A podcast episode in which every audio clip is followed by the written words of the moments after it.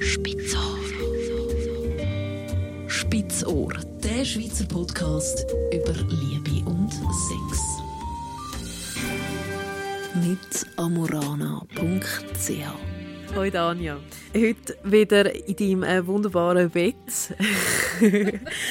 Und das mal über das Thema, das man ja auch ein bisschen im Bett machen kann, Massage. Eine Massage geben, eine Massage bekommen, ähm, auch so ein bisschen als Anfang vor, äh, vor allem, wo jetzt noch könnte kommen, beziehungsweise vor dem Sex etc., um ein bisschen scharf werden. Fangen wir gerade mal an, Massage, das kann ja nicht jeder oder hat das Gefühl, er kann es nicht. Was muss man da so ein bisschen beachten, wenn man jetzt massieren will? Hey, ich hätte einfach wetten dass du dir Frage stellst. Und ich finde es gerade der Wahn, weil das ist ungefähr der grösste Denkfehler, den man machen kann. Weil, und das ist auch gerade das, wieso nämlich ganz viele Leute nämlich schlussendlich gar nicht massieren.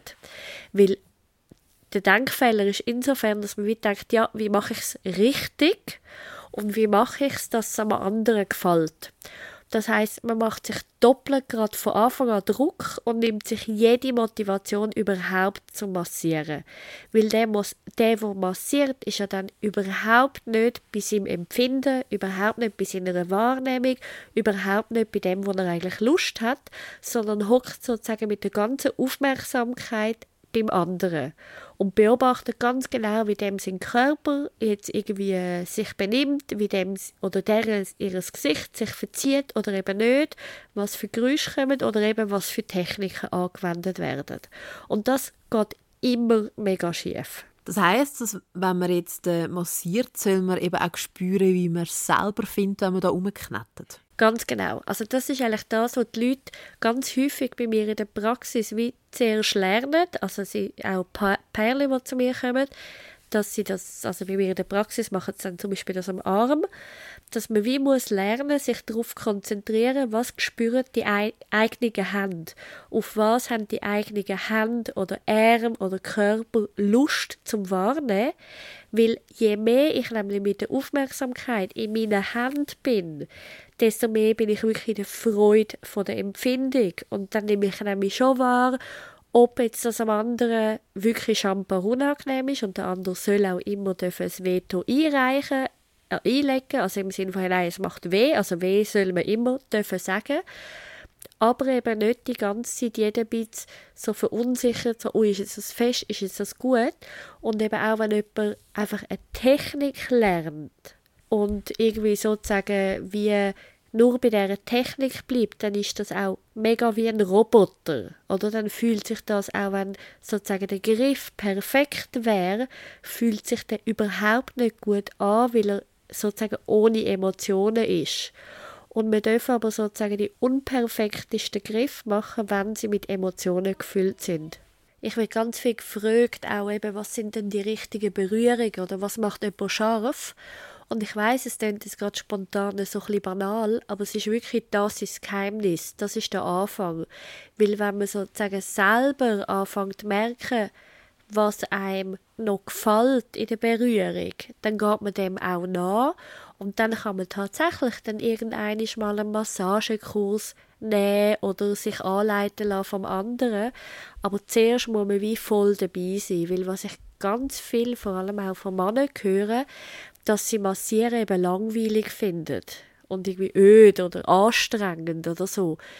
Und das ist logisch, wie wenn man etwas macht, wo man sozusagen wie nicht dabei ist und irgendwie einfach so abliefert, weil man weiß, der andere will das machen, dann gehen natürlich Gedanken irgendwo an und man find, fängt an innerlich zu zählen und auf die Uhr schauen und dann gehen die Minuten überhaupt nicht dabei und nachher fängt der andere auch noch an zu kritisieren, weil er genau spürt, dass der nicht dabei ist und dann wird es eben mega zäh und dann gibt es auch häufig so Beziehungsproblem daraus, weil sie irgendwie sich beklagt, dass er nicht dabei ist. Und so, also jetzt könnte ich da endlos weiterführen. Das ist mega unpraktisch. Wie kann man jetzt lernen, das auch cool zu finden? Also wenn man jetzt ein bisschen achtsam ist oder was, was gibt es da für, für Möglichkeiten, dass du voll dabei bist sozusagen? Es gibt verschiedene Tricks. Also zuerst einmal würde ich die Zeit beschränken. Oder dass man wirklich sagt, man macht jetzt tatsächlich einfach fünf Minuten. Weil ganz vielen geht der Laden schon ab, wenn sie wissen, oh Gott, es geht jetzt 20 Minuten, eine halbe Stunde, Stunde. Oh nein, nie im Leben. Und wenn man schon mal sich für fünf Minuten wie probiert zu konzentrieren, das ist schon mal einfacher. Dann ein zweiter Trick ist, dass man mit zum Beispiel auf der Hand sich einen Punkt sucht oder eine Stelle sucht, wo, wo auffällt, also zum Beispiel ich habe da einen Altersfleck oder ein Märzentüpfli auf der Hand und wenn man dann immer mit den Augen auf dem Fleck drauf bleibt und sehr darum immer Hand-Augen-Kontakt hat, dann ist viel mehr Präsenz wirklich in dieser Hand inne. Und jedes Mal, wenn die Augen abhauen, merken und wieder zurückgehen.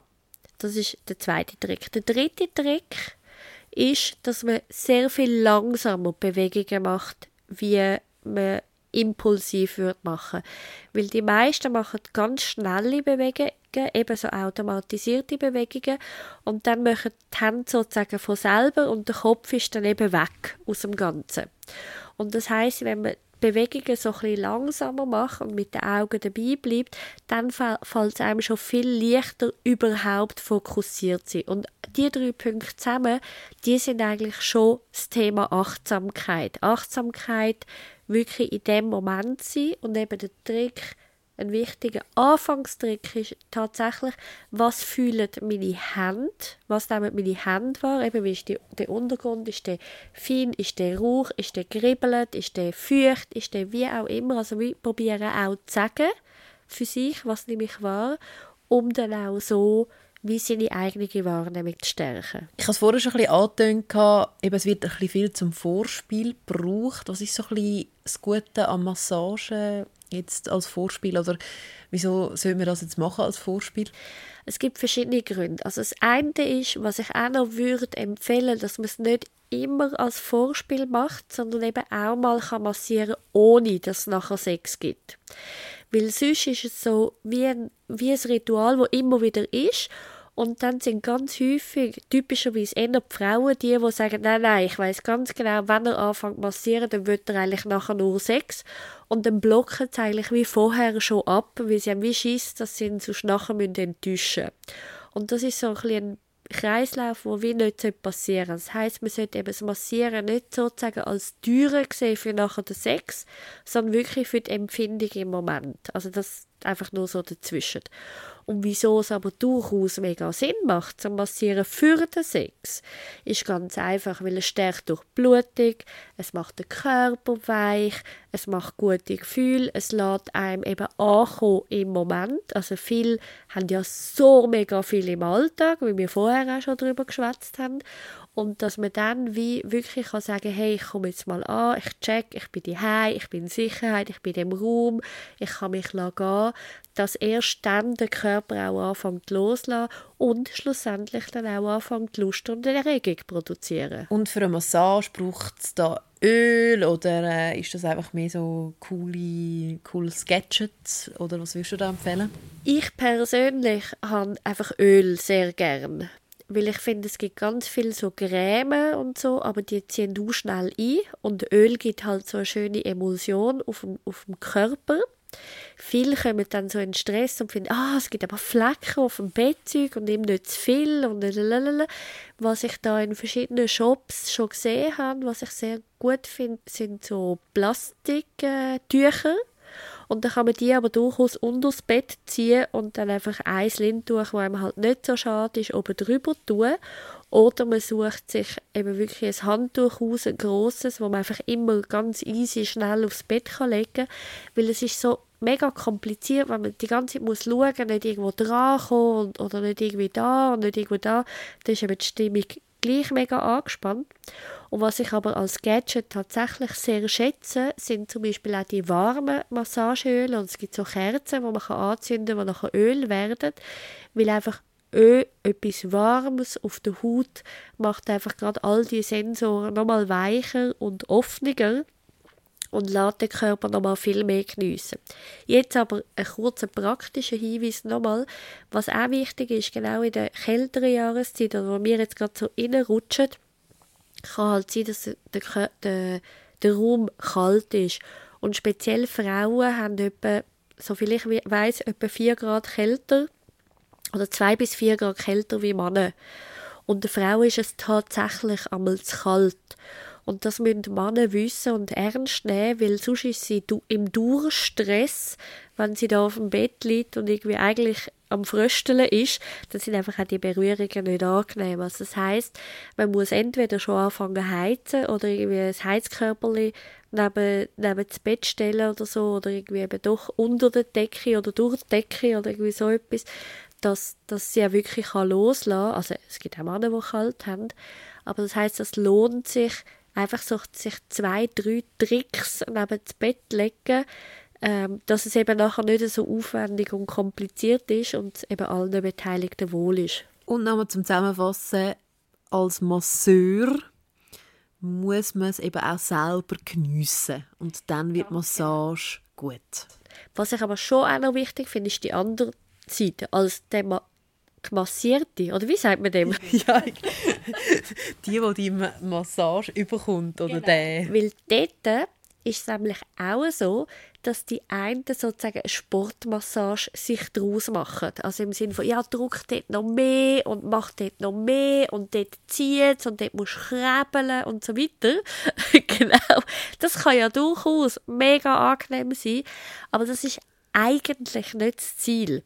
Also das heißt auch als der, der gemassiert wird, auch wenn es jetzt falsch ist, ich sage es jetzt einfach so, dann muss man wie lernen, das ist auch die andere Seite, wie lehre ich genau die Berührung, die ich überkomme, mich voll reinzugeben. Das heisst sozusagen wie ein Büsi, sich voll in die Hand bewegen oder bewegen und anzunehmen, genau das, was kommt und das versuchen als sinnlich wahrzunehmen und nicht einfach drin zu sein oder dort zu liegen und zu sagen, nein, nein, jetzt tüpft doch schon wieder nicht richtig und nein, jetzt macht sie schon wieder das falsch, weil dann ist es ein Durchstress auch wieder und der Körper nimmt das gar nicht an. Das heisst, das Empfangen muss gelernt sein und man muss sich wie in so einen, auch in einer Achtsamkeit bewegen, kann ich genau die Berührungen so aufnehmen, wie sie gemeint sind. Spitzohr.